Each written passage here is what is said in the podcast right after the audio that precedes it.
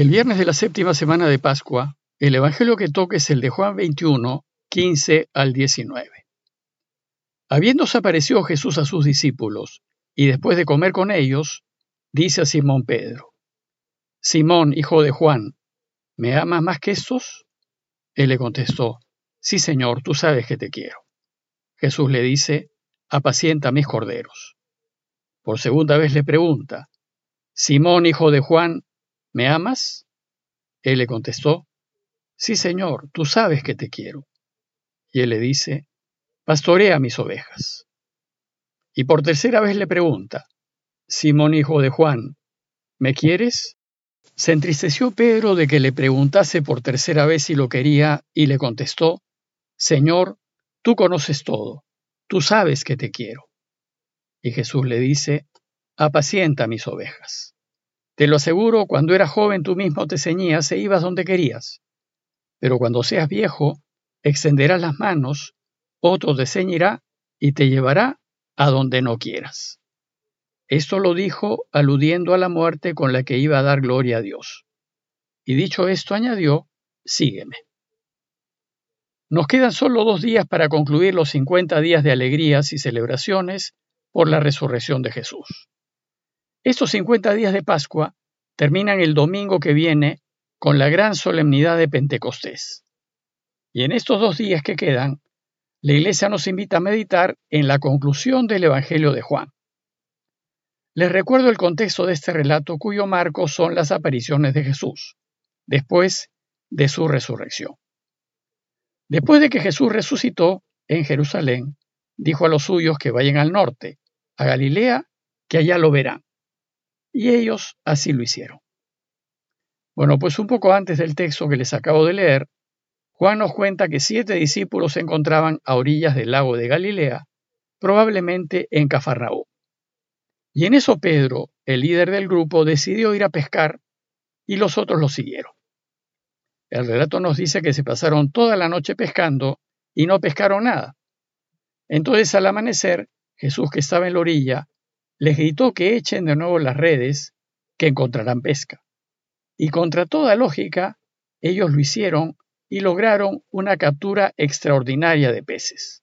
Cuando llevaron la pesca a la orilla, se encontraron con que Jesús les había preparado un desayuno y se pusieron a comer juntos. Esa fue la última aparición de Jesús a los suyos, según el Evangelio de Juan. Ese relato ya lo meditamos en la primera semana de Pascua y dijimos que esa comida que compartieron juntos es un antiquísimo relato de las Eucaristías que celebró la Iglesia en sus inicios. Bueno, pues el texto de hoy retoma el relato en ese punto y empieza diciéndonos que habiéndose aparecido Jesús a sus discípulos y después de comer con ellos, empezó un diálogo. El diálogo que tuvieron siguió a ese último encuentro con Jesús resucitado y tuvo lugar a orillas del lago de Galilea. Este diálogo que hoy la Iglesia nos invita a reflexionar se puede dividir en dos partes. La primera parte gira en torno a las preguntas de Jesús y a las respuestas de Pedro. Y en la segunda parte del relato, Jesús habla del destino de Pedro. Veamos primero las preguntas y respuestas. Hay que recordar que Pedro llevaba una carga muy pesada, pues en tres ocasiones había negado públicamente conocer a su amigo Jesús. Toda la comunidad sabía de ello y seguramente Pedro andaba muy avergonzado con sus hermanos. Sin embargo, la comunidad lo quería, él seguía siendo su líder y lo seguían respetando. En este contexto, Jesús dice a Simón Pedro, Simón hijo de Juan, ¿me amas más que estos? Se trató de una pregunta pública delante de los otros seis discípulos que sabían lo que había sucedido y que tal vez puso un poco tenso el ambiente. De otra parte, Jesús sabía que Pedro lo quería, pero quería que se lo dijese públicamente, y además que le dijese que lo quería más que los otros seis que estaban allí. Pues la pregunta fue si lo amaba más que ellos. Entonces Pedro le contestó, sí, Señor, tú sabes que te quiero. Pedro sabe que Jesús sabe, pero Jesús desea escucharlo de boca del mismo Pedro. Al oír la respuesta de Pedro, Jesús le dice entonces, apacienta mis corderos.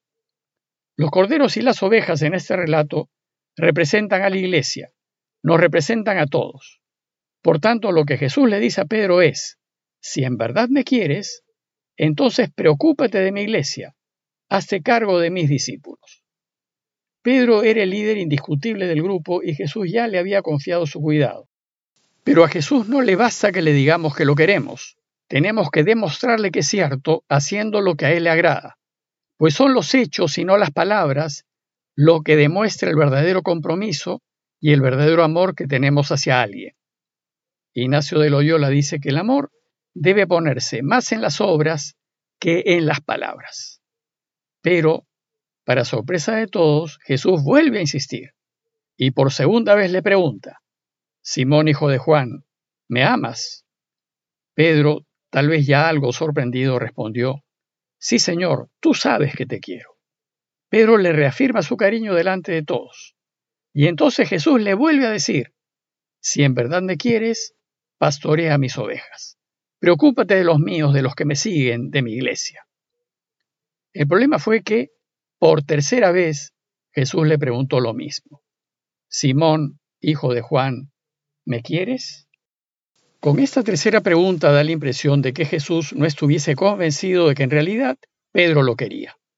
También lo debió pensar Pedro, pues Juan nos dice que se entristeció Pedro de que le preguntase por tercera vez si lo quería. ¿Y cómo no se va a entristecer? si ya le había respondido dos veces antes y delante de todos que sí lo quería. Por eso esta vez le contestó a Jesús, Señor, tú lo sabes todo, tú sabes que te quiero, tú conoces mi corazón y sabes que es verdad que te quiero. Y Jesús le volvió a decir por tercera vez lo mismo, si me quieres, entonces demuéstramelo, apacienta mis ovejas. Bueno, pues los padres de la iglesia de los primeros siglos han visto en estas tres preguntas públicas que Jesús hizo a Pedro su perdón total e incondicional por las tres veces que Pedro públicamente lo negó. Ahora Jesús desea devolverle a Pedro su confianza total y confirmarle que su pecado ha quedado perdonado.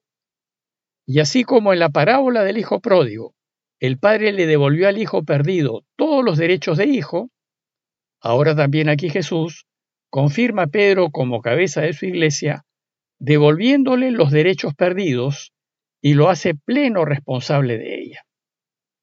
En adelante, y con el perdón recibido, Pedro no solo no lo dejará más, sino que estará dispuesto a dar su vida por él, como de hecho lo hizo. La tradición nos cuenta que Pedro murió mártir en las persecuciones del emperador Nerón en Roma entre los años 62 y 65 después de Cristo por dar testimonio de Jesús y su camino. En la segunda parte del relato de hoy, Jesús anuncia a los presentes lo que será la vida de Pedro en el futuro y le dice, Te lo aseguro, cuando eras joven tú mismo te ceñías e ibas a donde querías. Parafraseando el verso de Jesús, dice algo así como, Pedro, antes de conocer mi camino, Tú decidías tu vida y elegías lo que te parecía mejor. Pero ahora, al confesar que me quieres, tu camino ya no será tu camino, sino el mío. Y ya no decidirás tu vida como mejor te convenga, sino que la decidirás en función de mí y de mi camino. Por eso le dijo, cuando seas viejo, extenderás las manos, otro te ceñirá y te llevará a donde no quieras. Mi camino, le dice Jesús, no es fácil. Y si vas a actuar con justicia y a mantenerte siempre en la verdad, probablemente terminarás haciendo lo que no quieres. Entonces el evangelista concluye diciendo, esto lo dijo aludiendo a la muerte con que iba a glorificar a Dios. Pedro glorificó a Dios entregándose totalmente a su causa y por eso lo mataron. Fue enterrado en el cementerio pagano que se encuentra en la colina vaticana, al lado del circo de Nerón, que es el lugar más probable de su muerte. La iglesia reconoció la entrega de Pedro y tres siglos más tarde, el emperador Constantino, en gratitud a la iglesia, hizo aplanar la colina vaticana, en donde estaba el cementerio pagano, cubriéndolo todo, y construyendo sobre el cementerio cubierto, y en concreto sobre la tumba de Pedro, la primera basílica cristiana. Un poco más de mil años después, a inicios del siglo XVI, la iglesia empezó la construcción de la actual Basílica de San Pedro y la construyó sobre la primera Basílica de Constantino y sobre la tumba de Pedro. El relato de hoy termina con las siguientes palabras. Dicho esto, Jesús añadió, sígueme. Ahora Pedro ya lo puede seguir porque recién ahora está dispuesto a entregárselo todo y a perderlo todo por él, hasta sus sueños y su vida. Y esto lo va a poder hacer solo porque lo ama sin condiciones. Luego, para poder caminar el camino de Jesús es necesario que estemos completamente enamorados de Dios. Si no lo estamos, a la hora de tomar una decisión, no lo vamos a elegir, sino que vamos a elegir aquello que nos tiene tomado el corazón. Para poder elegir a Dios, Él tiene que estar al centro y tiene que ser el primero. Si no estamos enamorados de Dios, no estaremos dispuestos a perder nada por Él. Y si no estamos dispuestos a hacerlo, no lo podremos seguir. Como conclusión, los invito a considerar qué tan enamorados estamos nosotros de Dios. A Dios le gusta que le digamos que lo queremos y debemos decírselo frecuentemente. Pero si realmente estamos enamorados de Él, debemos vivir como Él quiere y hacer lo que a Él le agrada, ayudar al necesitado, cuidar a los demás, velar por el prójimo. ¿Lo hacemos? ¿Nos preocupamos de que la gente tenga lo necesario para vivir? ¿Vivimos nuestras vidas a la luz de la verdad y de lo que es justo? Es decir, ¿verdaderamente amamos a Dios? Parroquia de Fátima, Miraflores, Lima.